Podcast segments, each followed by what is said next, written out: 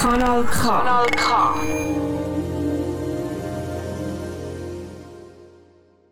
Und ihr hört ein neues, neues, neues Ewig.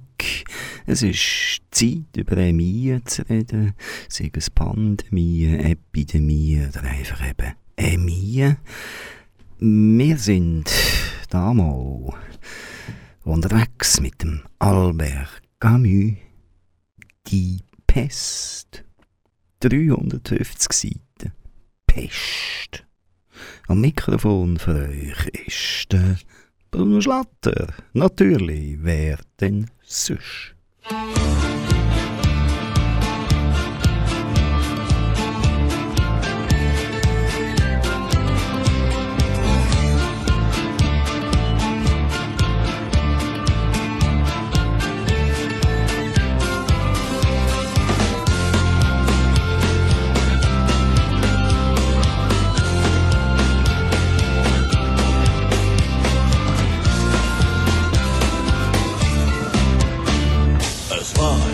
Ein Dörfelein, da kam ein alter Mann hinein, sprach die Pest geht um, bei euch wird's auch nicht anders sein.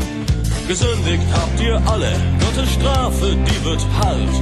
Drei Tage ihr zu leben habt, drum höret meinen Rat. Carpe diem ist Stichwort, eure Zeit ist knapp bemessen. So geht hinaus und habet Spaß, es gibt genug zu fressen. So sprach der Mann und stimmt zugleich ein lustig Liedlein an. Auch das sofort das ganze Dorf auch schön mit grölen kann.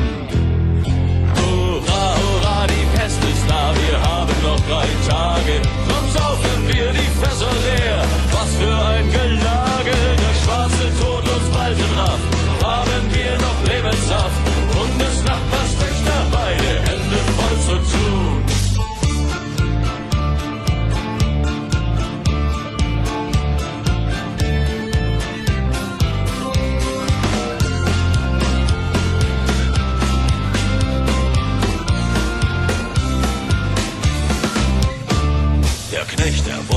immer mal das Mägdelein vernaschen.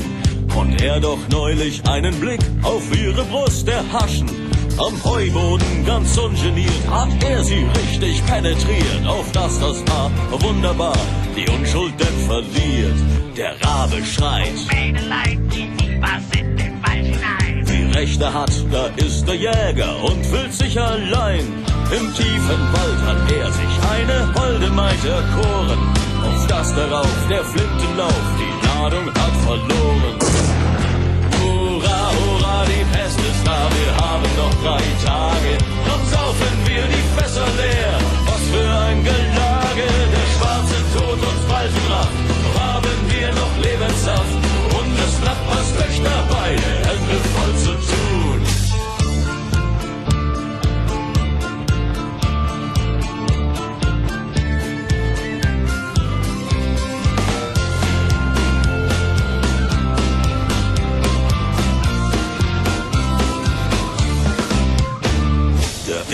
Ritter, ziemlich bitter, sieht sich schon im Grabe.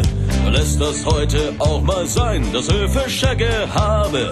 Am Abendtisch, da tut man sich dem Stand gemäß gewahren.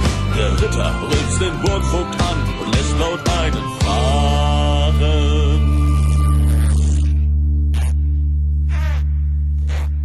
So lustig das auch klingen mag, es folgte bald der dritte Tag.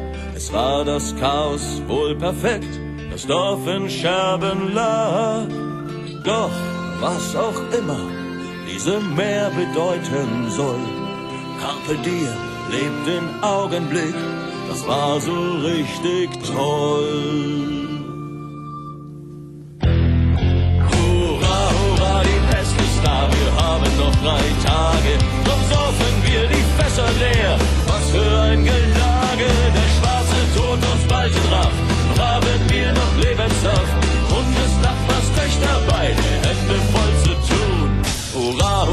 die Pest ist da, wir haben noch drei Tage. Drum saufen wir die Fässer leer. Was für ein Gelage, der schwarze Tod uns bald in Raff. Noch haben wir noch Lebenssaft und des Nachbars Töchter beide Hände voll zu tun. Dann starten wir doch ziemlich am Anfang von dem Buch mit folgender Szene. Um 17 Uhr, als der Arzt wieder Krankenbesuche machen ging, begegnete er auf der Treppe einem noch jungen Mann von plumper Gestalt, mit einem schweren, zerfurchten Gesicht und dichten Augenbrauen. Er hatte ihn manchmal bei den spanischen Tänzen getroffen, die im obersten Stock seines Hauses wohnten. Jean Tarou rauchte hingegeben eine Zigarette, während er den letzten Kollusionen einer Ratte zusah, die auf einer Stufe zu seinen Füßen verendete. Er blickte ruhig und eindringlich mit seinen grauen Augen zu dem Arzt auf, sagte ihm guten Tag und fügte hinzu, dieses Auftauchen der Ratten sei eine merkwürdige Sache. Ja, sagte Rieu, aber sie geht einem allmählich auf die Nerven. In einer Hinsicht, Herr Doktor, nur in einer Hinsicht. Wir haben nie etwas derartiges gesehen, das ist alles. Aber ich finde das interessant, ja, wirklich interessant. Taru fuhr sich mit der Hand übers Haar, um es nach hinten zu streichen, sah wieder die jetzt regungslose Ratte an und sagte lächelnd zu Rieu. Aber schließlich ist es vor allem die Sache des Concierge, Doktor. Gumpen ein bisschen führen. Aber am nächsten Morgen, dem 18. April, fand der Arzt, der seine Mutter vom Bahnhof abgeholt hatte, Monsieur Michel mit noch eingefallenerem Gesicht vor. Vom Keller bis zum Dachboden waren die Treppen von einem Dutzend Ratten übersät. Die Mülltonnen der Nachbarhäuser waren voll davon. Die Mutter des Arztes nahm die Nachricht ohne Verwunderung auf. So etwas kommt vor. Sie war eine kleine Frau mit silbergrauem Haar und sanften schwarzen Augen. Ich bin froh, dich wiederzusehen, Bernard, sagte sie. Daran können die Ratten nichts enden. Er pflichtete ihr bei, es stimmte, dass mit ihr immer alles leicht erschien. Rieu rief dennoch die kommunale Abteilung für Rattenbekämpfung an, deren Leiter er kannte. Ob er von diesen Ratten gehört habe, die in großer Zahl im Freien starben. Mercier, der Abteilungsleiter, hatte davon gehört, und in seiner eigenen Abteilung, die nicht weit von den Quais lag, hatte man 50 entdeckt. Er frage sich jedoch, ob es ernst sei. Darüber konnte Rieu nicht entscheiden, aber er meinte, die Abteilung für Rattenbekämpfung müsse einschreiten. Ja, sagte Mercier, mit einer Anordnung. Wenn du glaubst, dass es wirklich der Mühe wert ist, kann ich versuchen, eine Anordnung zu bekommen. Das ist immer der Mühe wert, sagte Rieu. Seine Putzfrau hat ihm gerade berichtet, man habe in der großen Fabrik, in der ihr Mann arbeitete, mehrere hundert tote Ratten aufgesammelt. Etwa um diese Zeit jedenfalls fingen unsere Mitbürger an, sich zu beunruhigen. Ab dem 18. nämlich spien die Fabriken und Lagerhäuser tatsächlich Hunderte von Rattenkadavern aus. In einigen Fällen war man gezwungen, die Tiere, deren Todeskampf zu lange dauerte, totzuschlagen. Aber von den Außenbezirken bis zur Stadtmitte, überall wo Dr. Rieu hinkam, überall wo unsere Mitbürger zusammenkamen, warteten die Ratten zuhauf in den Mülltonnen oder in langen Reihen im Rinnstein.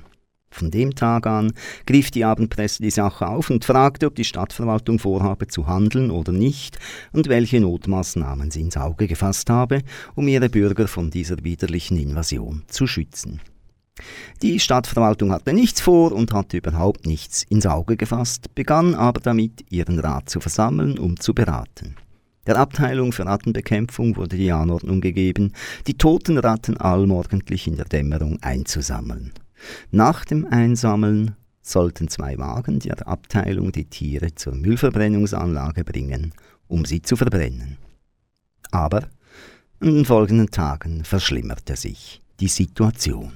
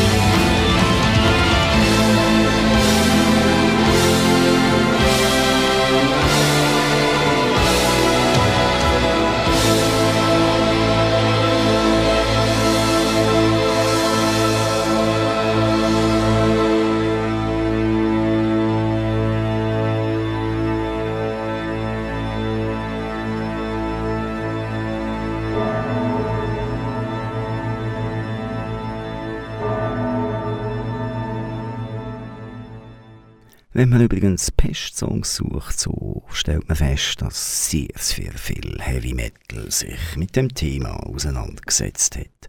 Aber wir kommen zurück zum Camus und zum Rieu, den begleiten wir ja durch den Roman, der ist Arzt.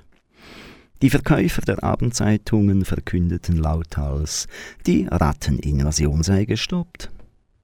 Aber Dieu traf seinen Kranken halb aus dem Bett hängend an, eine Hand auf dem Bauch und die andere um den Hals. Erbrach er in großen Schwellen rosarote Galle in einen Abfallkanister. Nach langer Quälerei außer Atem legte sich der Concierge wieder hin. Seine Temperatur betrug 39,5 Grad, die Lymphknoten am Hals und die Glieder waren geschwollen, an seiner Seite breiteten sich zwei schwarzliche Flecken aus. Er klagte jetzt über innere Schmerzen. Das brennt, dieses Schwein verbrennt mich. Wegen seines dunkel geschwollenen Mundes sprach er undeutlich und er wandte dem Arzt hervorquellende Augen zu, die vor Kopfschmerzen tränten. Seine Frau sah Rieu angstvoll an, aber er blieb stumm. Herr Doktor, sagte sie, was ist das? Das kann alles Mögliche sein, aber noch ist nichts sicher. Bis heute Abend Diät und Blutreinigungsmittel. Er soll viel trinken. Der Concierge kam nämlich um vor Durst.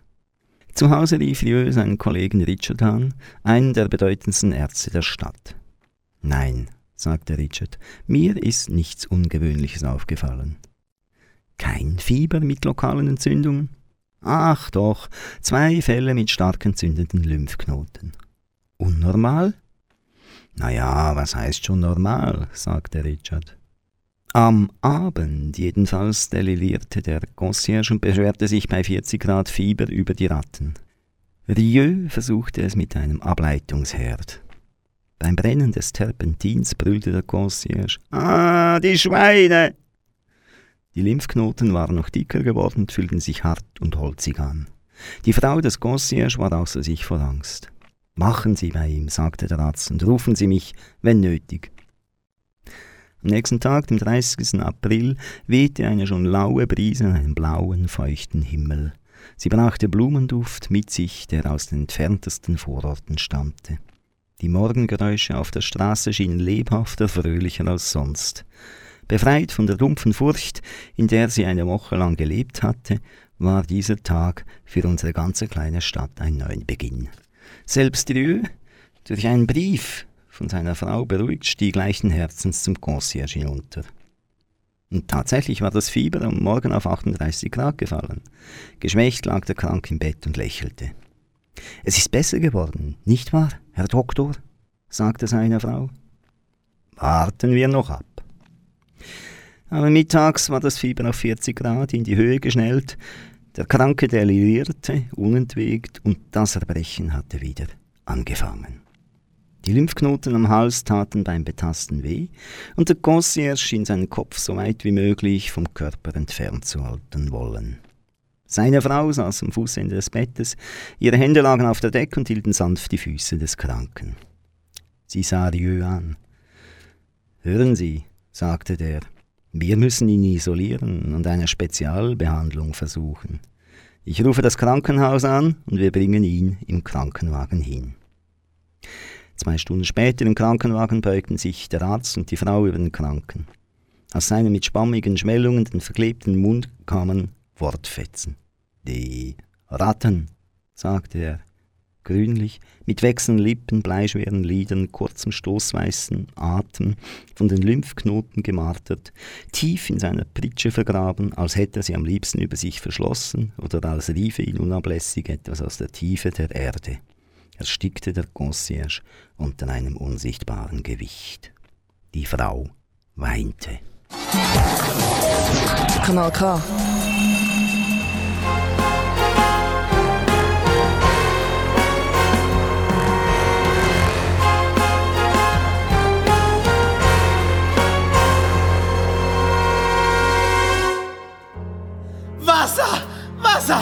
Ich verbrenne!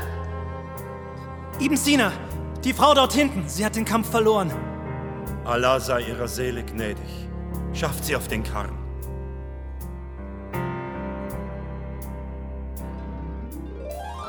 Die Geier kreisen schon am Himmel. Die Straßen sind mit Aas bedeckt. Die Leichenkarren quillen über. Im Stundentakt wird hier verreckt. Der schwarze Tod zieht durch die Gassen. Er trägt ein Grinsen im Gesicht. Wenn er mit grausigen Grimassen ein Leben nach dem anderen lebt.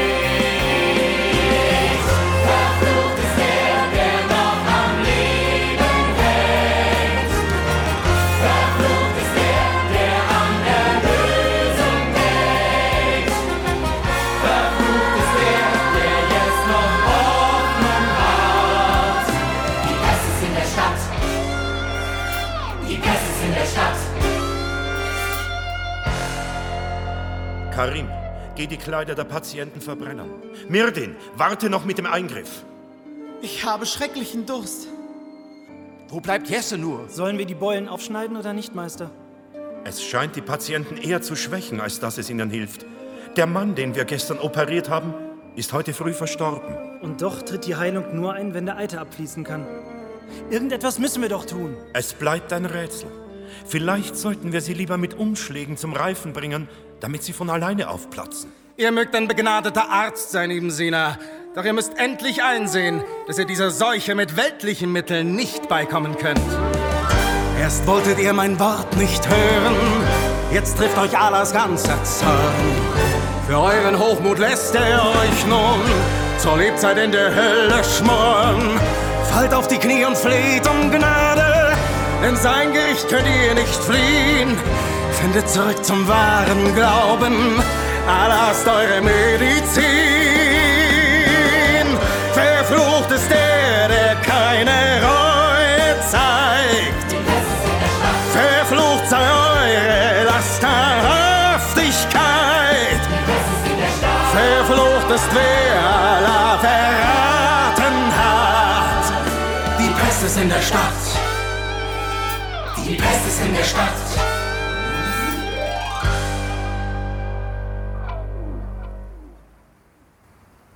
Da bist du ja endlich, Demi.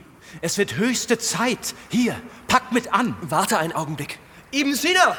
Merdin! Was soll das, Jesse? Habt ihr bemerkt, dass immer mehr Ratten in der Stadt auftauchen und verenden? Das ist ungewöhnlich, denn Ratten sind scheue Tiere. Ich war am Fluss und dort liegen Tausende ihrer Kadaver. So viele Menschen leben, werden es in der Stadt auch bald sein, wenn wir nicht endlich weitermachen. Diese Ratte ist gerade gestorben. Sie ist noch warm und sie ist voller Flöhe. Bei den erkalteten Tieren hingegen fehlen die kleinen Biester. Wirklich interessant. Leber und Herz sind geschrumpft, die Gedärme von grüner Galle verfärbt. Und seht nur, die gleichen Beulen wie bei den Menschen. Und wie tief ihre Wurzeln reichen. Kein Wunder, dass sie sich nicht herausschneiden lassen. Du wirst doch wohl nicht von einer Ratte auf den Menschen schließen wollen. Bemerkenswert ist es dennoch. Die Tiere sind in jedem Fall ebenfalls Träger der Krankheit. Und möglicherweise ebenso die Flöhe. Wir müssen sofort strikte Maßnahmen der Hygiene in der Stadt durchsetzen. Es reicht auch nicht, die Kleider der Befallenen zu verbrennen. Die Leichen selbst müssen ins Feuer. Das werden die Mullers nicht dulden. Das ist jetzt nicht mehr wichtig. Ebenso müssen die toten Ratten verbrannt werden. Und die Menschen sollen sich mit Essig und Wein waschen. Man könnte die Wohnungen der Kranken säubern. Ich werde alles veranlassen.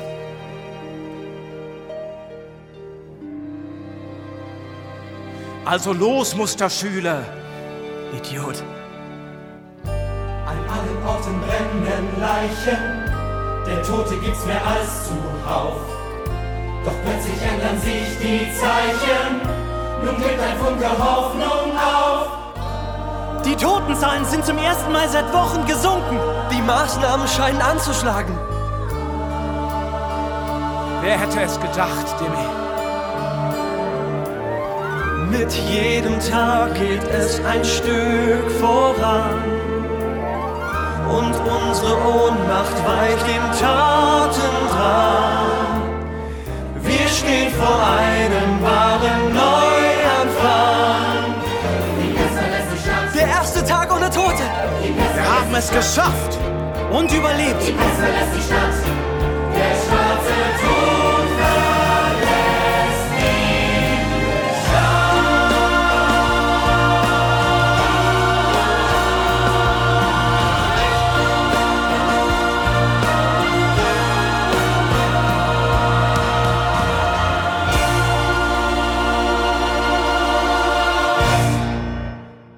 Nächsten Abschnitt vom Camus die Pest schauen wir so eine Art in eine Taskforce-Sitzung rein, könnte man da sagen. Der Jö muss sich dort auch äußern. Es handelt sich um ein typhusartiges Fieber, das aber von Beulen und Erbrechen begleitet ist. Ich habe Beulen aufgeschnitten. So konnte ich Analysen veranlassen, bei denen das Laboratorium stäbchenförmige Pesterreger zu erkennen glaubt. Der Vollständigkeit halber muss allerdings gesagt werden, dass gewisse spezifische Modifikationen der Mikrobe nicht mit der klassischen Beschreibung übereinstimmen. Richard hob hervor, dass dies ein Hinauszögern erlaubt und dass zumindest das statistische Ergebnisse der seit einigen Tagen laufenden Untersuchungsreihe abgewartet werden müsse. Wenn eine Mikrobe imstande ist, sagte Rieu nach kurzem Schweigen, innerhalb von drei Tagen den Umfang der Milz zu vervierfachen, die Lymphdrüsen des Unterbauchs zur Größe einer Apfelsine mit breiger Konsistenz anschwellen zu lassen, erlaubt sie gerade kein Hinauszögern. Die Infektionsherde greifen zunehmend um sie. Wenn wir die Krankheit nicht aufhalten, besteht bei der Geschwindigkeit, mit der sie sich ausbreitet, die Gefahr, dass sie vor Ablauf von zwei Monaten die halbe Stadt tötet. Folglich ist es ziemlich unwichtig, ob sie die Pest oder Wachstumsfieber nennen. Wichtig ist nur, dass sie sie daran hindern, die halbe Stadt zu töten. Richard fand, man dürfe nichts zu schwarz malen und die Ansteckung sei nicht erwiesen, da die Angehörigen seiner Patienten noch seuchenfrei seien. Aber andere sind tot, merkte Rieu an. Und selbstverständlich ist die Ansteckung nie absolut, sonst hätte man eine unendliche geometrische Progression und eine rasante Entvölkerung. Es handelt sich nicht um Schwarzmalerei. Es handelt sich darum, Vorsichtsmaßnahmen zu treffen. Richard jedoch meinte, die Lage mit der Mahnung zusammenzufassen, dass man, um diese Krankheit zu beenden, wenn sie nicht von selbst ein Ende nehme, die gesetzlich vorgesehenen strengen Vorsorgemaßnahmen anwenden müsse, dass dazu offiziell erklärt werden müsse, es handle sich um die Pest, dass man dies nicht mit absoluter Sicherheit sagen könne und folglich darüber nachdenken müsse. Die Frage ist nicht, ob die vom Gesetz vorgesehenen Maßnahmen streng sind, sondern ob sie nötig sind, um zu verhindern, dass die halbe Stadt getötet wird, wiederholte Rieu beharrlich. Der Rest ist Sache der Verwaltung und zur Regelung solcher Fragen sieht unsere Verfassung ja einen Präfekten vor. Zweifellos, sagte der Präfekt, aber dazu brauche ich von Ihnen die offizielle Bestätigung, dass es sich um eine Pestepidemie handelt. Wenn wir es nicht bestätigen, droht sie trotzdem die halbe Stadt umzubringen, sagte Rieu. Richard mischte sich etwas nervös ein. In Wahrheit glaubt unser Kollege an die Pest. Seine Beschreibung des Syndroms beweist es. Rieu erwiderte, er habe kein Syndrom beschrieben, sondern das, was er gesehen habe. Und was er gesehen habe, seien Beulen, Flecken, Fieberdelieren, die innerhalb von 48 Stunden zum Tod führten ob Monsieur Richard es verantworten könne, zu versichern, dass die Epidemie ohne rigorose Vorsorgemaßnahmen ein Ende nehmen werde? Richard zögert und sah Rieu an. Sagen Sie mir aufrichtig, was meinen Sie? Sind Sie sicher, dass es sich um die Pest handelt? Sie stellen die Frage falsch. Es ist keine Frage der Terminologie, es ist eine Frage der Zeit. Dann meinen Sie also, sagte der Präfekt, dass selbst wenn es nicht die Pest sein sollte, trotzdem die für Pestzeiten vorgesehenen Vorsorgemaßnahmen ergriffen werden sollten? Wenn ich tatsächlich eine Meinung haben muss, dann diese. Das beste Radio von der Welt habt ihr jetzt gerade eingeschaltet. Ihr hört Nos Neu Semik. Es geht um Albert Camus, sein die Pest. Am Mikrofon für euch ist der Bruno Schlatter.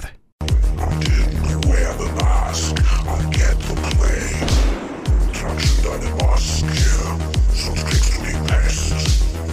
Wasch dir die Hände gut, sonst kriegst du die Pest. Dann musst du pusten, pusten, dann musst du seuchen, keuchen,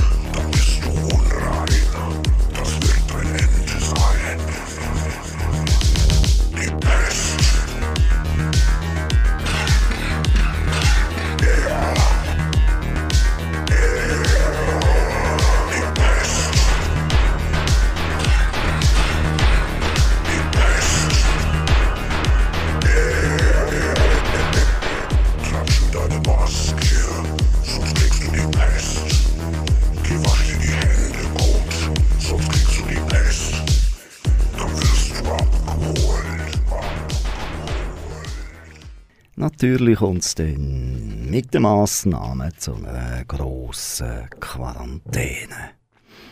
Man kann wohl sagen, dass von diesem Moment an die Pest uns alle betraf. Bis dahin war jeder unserer Mitbürger trotz der Überraschung und Besorgnis, die diese beispiellosen Ereignisse für alle mit sich gebracht hatten, an seinem gewohnten Platz seiner Tätigkeit nachgegangen, so gut er konnte. Und zweifellos sollte das so weitergehen. Aber als die Tore auf einmal geschlossen waren, merkten sie, dass sie alle, auch der Erzähler, in derselben Falle saßen und sich damit abfinden mussten. So wurde zum Beispiel ein so individuelles Gefühl wie das des Getrenntseins von einem geliebten Menschen schon in den ersten Wochen plötzlich von einem ganzen Volk empfunden und war zusammen mit der Angst das schlimmste Leid dieser langen Zeit des Exils. Eine der spürbarsten Folgen der Schließung der Tore war nämlich die plötzliche Trennung von Menschen, die nicht darauf vorbereitet waren.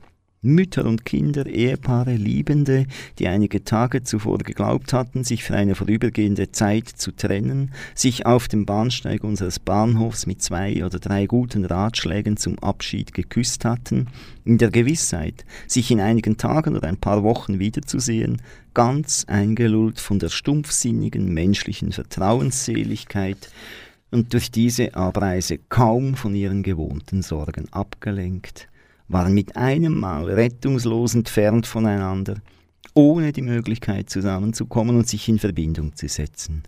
Die Tore waren nämlich einige Stunden vor der Bekanntmachung der Präfektursordnung geschlossen worden, und Sonderfälle konnten natürlich nicht berücksichtigt werden.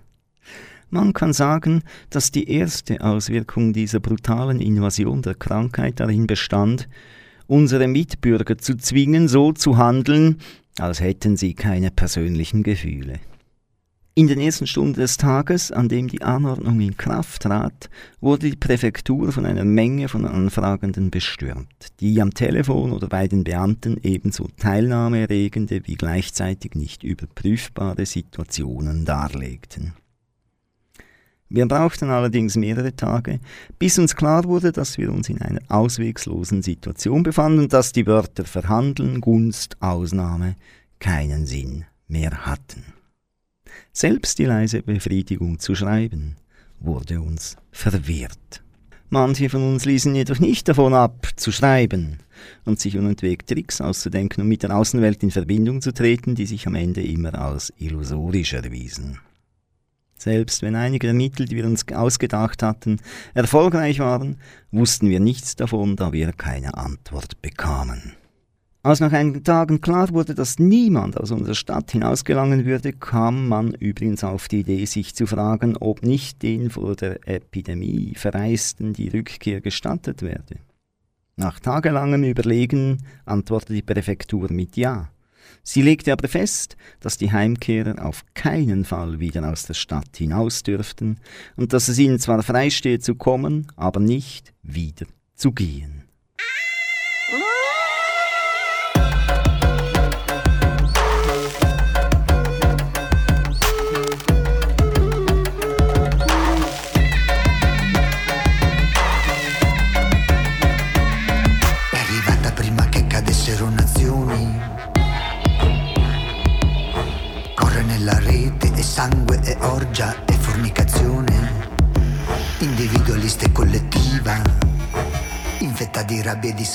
bad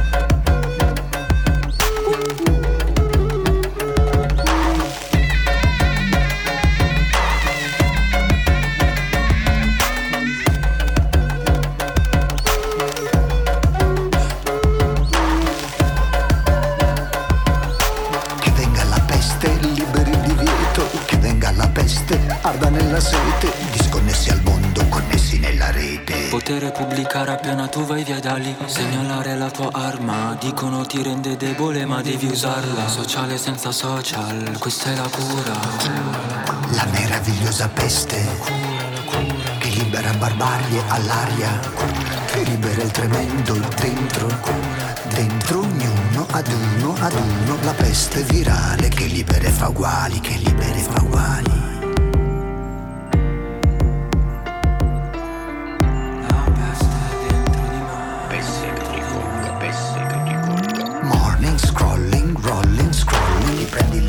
E scrolli nella peste. La meravigliosa peste che libera il bubone, tutti in polluzione. Vengo sullo schermo, schizza e rolla, porno revenge, everybody strange, Trojan, hashtag, food porn, pubblico il ricatto, la festa del monato. E stai facendo il video, brava, brava, ti taglio e ti sputtano. Fino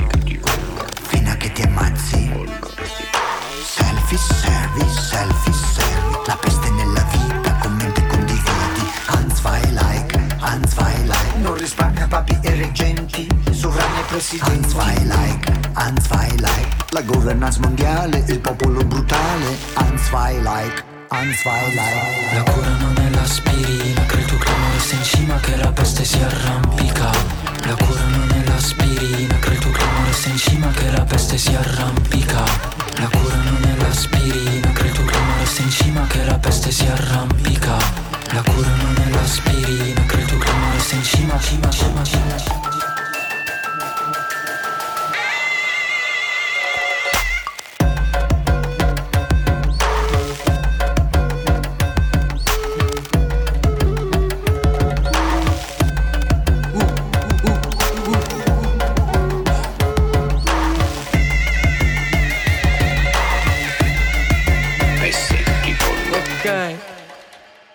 In der Folge der Pandemie hat natürlich dann der Rieu, die Hauptfigur vom Roman Die Pest von Camus, sehr viel zu tun. Tatsächlich war er noch nicht müde. Aber seine Hausbesuche zum Beispiel wurden unerträglich für ihn. Das epidemische Fieber zu diagnostizieren bedeutete so viel, wie den Kranken schleunigst abholen zu lassen. Dann begann in der Tat die Abstraktion und die Schwierigkeit, denn die Familie des Kranken wusste, dass sie nur geheilt oder tot wiedersehen würde. Haben Sie Mitleid, Herr Doktor, sagte Madame Loche, die Mutter des Zimmermädchens aus Darus Hotel. Was hieß das? Natürlich hatte er Mitleid, aber das half niemandem weiter.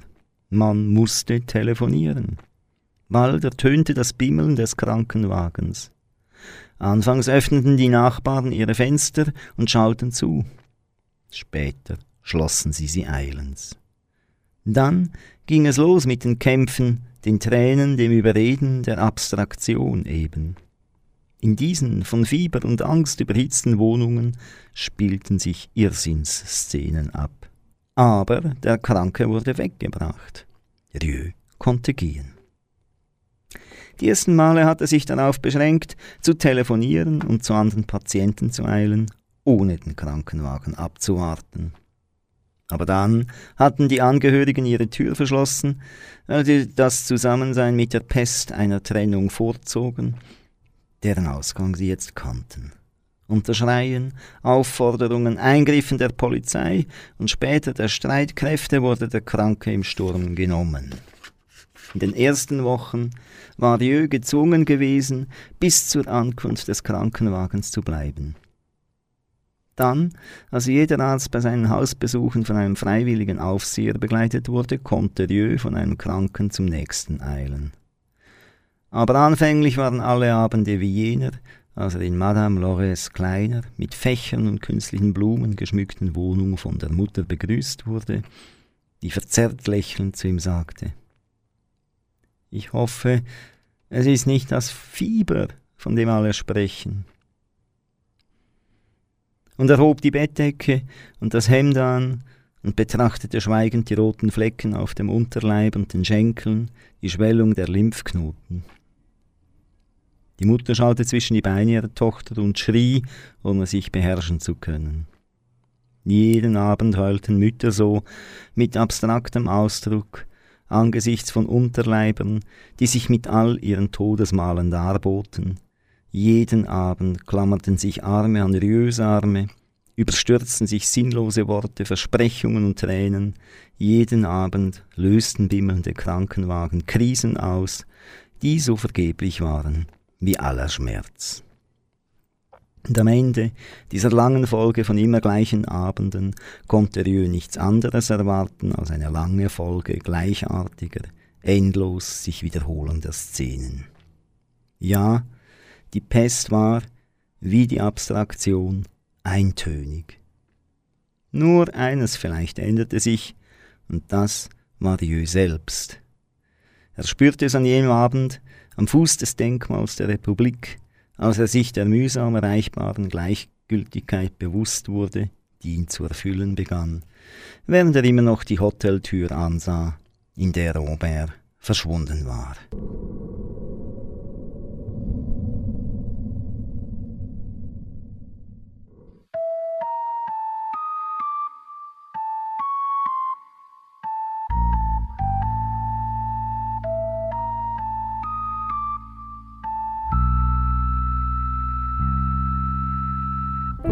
Ist stramm, er ist sinnlich, das Gemüt schlicht und kindlich. Gut und Böse sind ihm fremd, er auch kein Erbarmen kennt. So spielt er gern mit Untertanen, schlägt ins Fleische tiefe Bahnen, die Geißel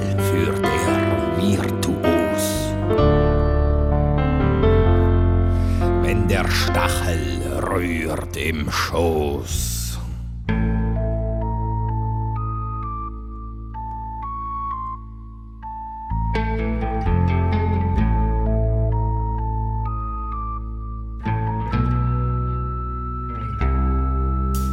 So fromm am Tag auch die Fassade, wenn er des Nachts wie Fratz verstaut, hinter der hübschen Maske aus der feinsten Haut.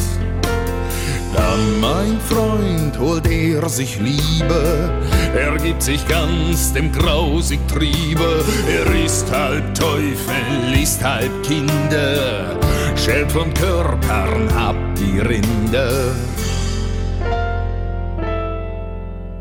Er ist ein Priester der Fantasie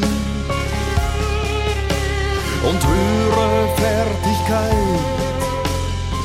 sah ich im Leben nie.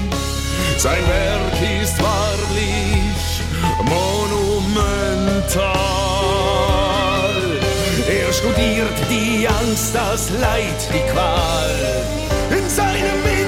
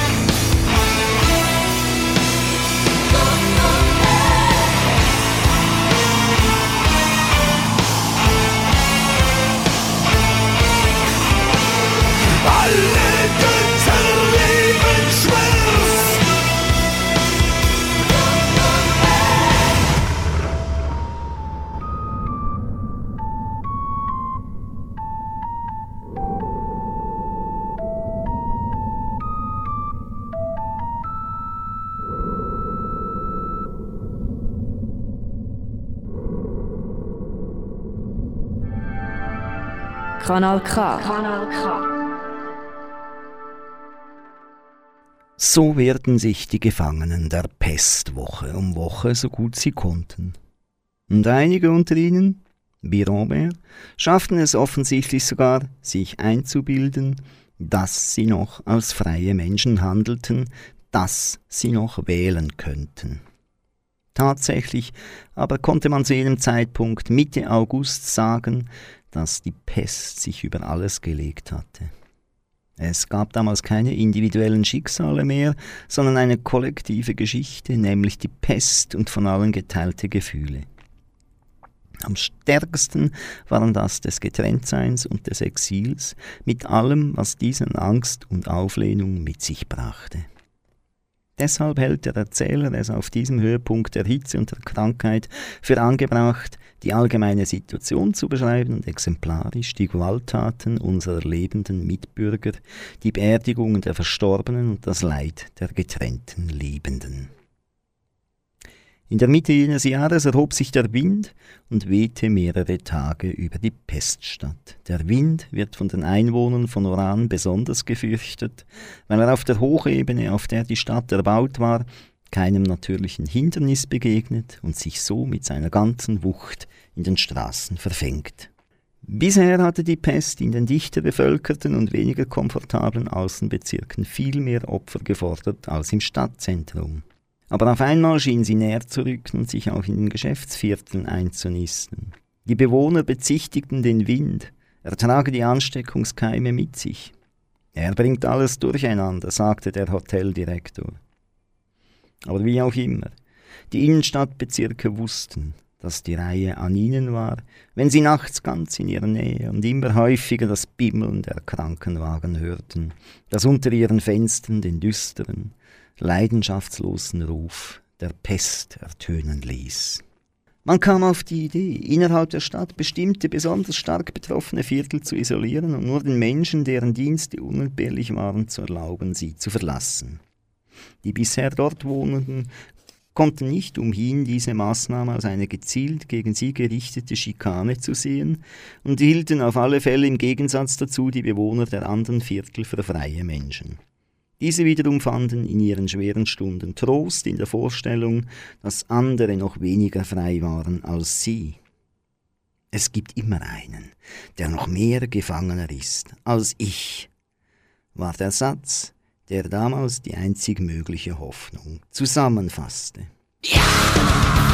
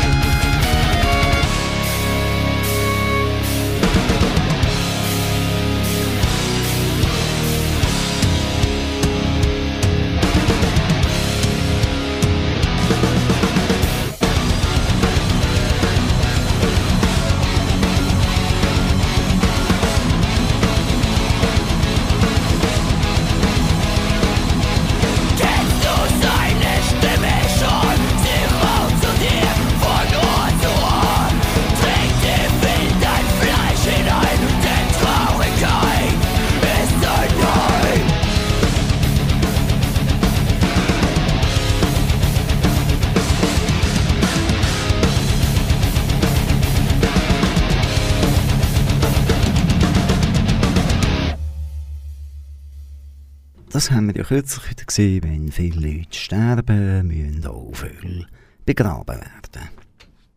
Beim Camus in der Pest sieht das denn so aus. Was nun am Anfang unsere Zeremonien auszeichnete, war Schnelligkeit. Alle Formalitäten waren vereinfacht und die Totenfeiern ganz allgemein abgeschafft worden. Die Kranken starben fern von ihrer Familie und die rituellen Totenwachen waren verboten worden, so dass der abends Gestorbene die Nacht ganz allein verbrachte und der tagsüber Gestorbene unverzüglich beerdigt wurde. Man verständigte natürlich die Familie, aber meistens konnte diese nicht kommen, da sie in Quarantäne war, wenn sie mit dem Kranken zusammengelebt hatte. In den Fällen, wo die Familie nicht mit dem Verstorbenen zusammenwohnte, stellte sich zur gegebenen Zeit ein, der der Abfahrt zum Friedhof, wenn die Leiche schon gewaschen und eingesargt worden war. Nehmen wir einmal an, diese Formalität habe in dem Behelfskrankenhaus stattgefunden, um das Dr. Rieu sich kümmerte. Die Schule hatten einen Ausgang hinter dem Hauptgebäude. In einer großen Abstellkammer, die auf den Flur ging, standen die Särge. Auf dem Flur selbst fand die Familie einen einzelnen schon verschlossenen Sarg vor. Man kam gleich zum Wichtigsten, das heißt zum Unterschreiben der Papiere durch das Familienoberhaupt. Dann wurde die Leiche in ein Auto geladen, das entweder ein richtiger Leichenwagen oder ein umgebauter großer Krankenwagen war. Die Angehörigen stiegen in eines der noch zugelassenen Taxis und die Autos fuhren mit vollem Tempo durch außerhalb gelegene Straßen zum Friedhof. Am Tor hielten Gendarmen den Konvoi an, stempelten den amtlichen Passierschein ab, ohne es denn unmöglich war, das zu bekommen, was unsere Mitbürger eine letzte Ruhestätte nannten. Dann traten sie beiseite und die Autos fuhren zu einem Karree, wo zahlreiche Gruben darauf warteten, gefüllt zu werden. Ein Priester nahm die Leiche in Empfang, denn die Trauerfeiern in der Kirche waren abgeschafft worden. Unter Gebeten hob man den Sarg heraus, band ein Seil darum, er wurde gezogen, er rutschte, stieß auf dem Grund auf, der Priester schwenkte seinen Weihwedel, und schon polterte die erste Erde auf den Deckel. Der Krankenwagen war etwas früher weggefahren, um zur Desinfektion abgespritzt zu werden, und während die Schaufeln voll Lehm immer dumpfer klangen, drängte sich die Familie in das Taxi. Eine Viertelstunde später war sie wieder zu Hause.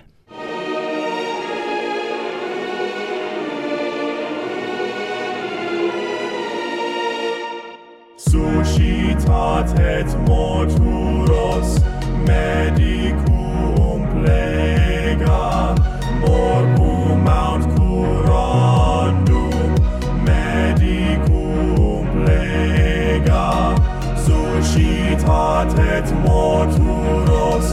medicum lega morbum mount curandum he will cure the pestilence in Montauban some people disappeared. All the people knew him and he was feared. He was watching as we attacked zero twos. The doctor had surrendered, and so we interviewed. 049 became anxious and looked at Dr. Ham. Asked him, Are you feeling well? But he stuck to program. This made him very furious. He broke out into rage. He grabbed his tools and cured Dr. Ham from the plague. Suscitatet morturos medicum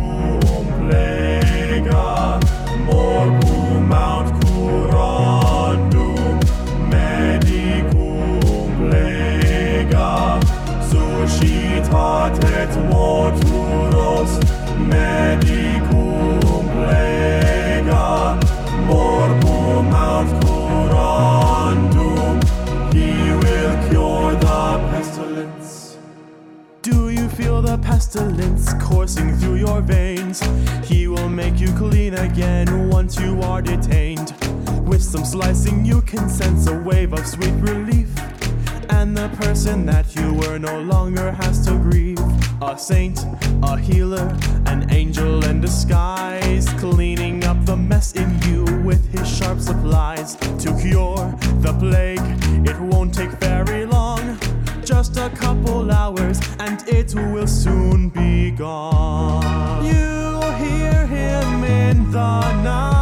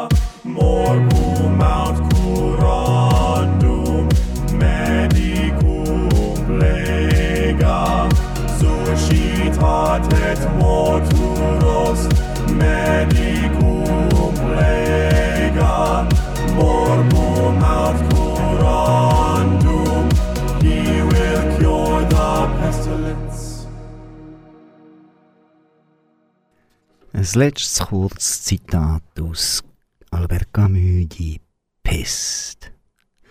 Die anderen sagen, das ist die Pest, wir hatten die Pest.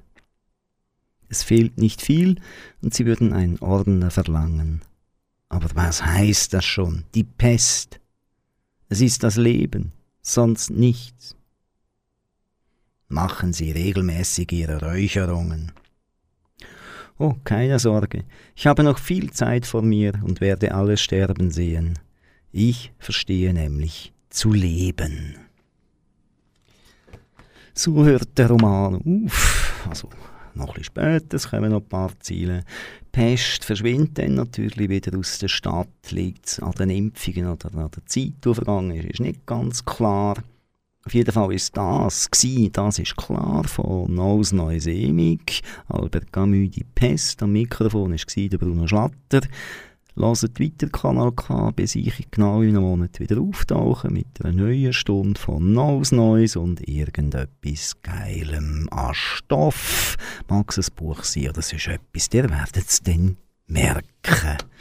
Habt's gut, macht's gut, bleibt gesund. She called pest control. And when she was sprayed, she never was bothered again. She wore Western style boots, foreshadowing things to come. I said, I'm an artist in search of a medium. She said, I know. And I said, well, I gotta go. Looking back over my shoulder to see if she was sorry I was leaving.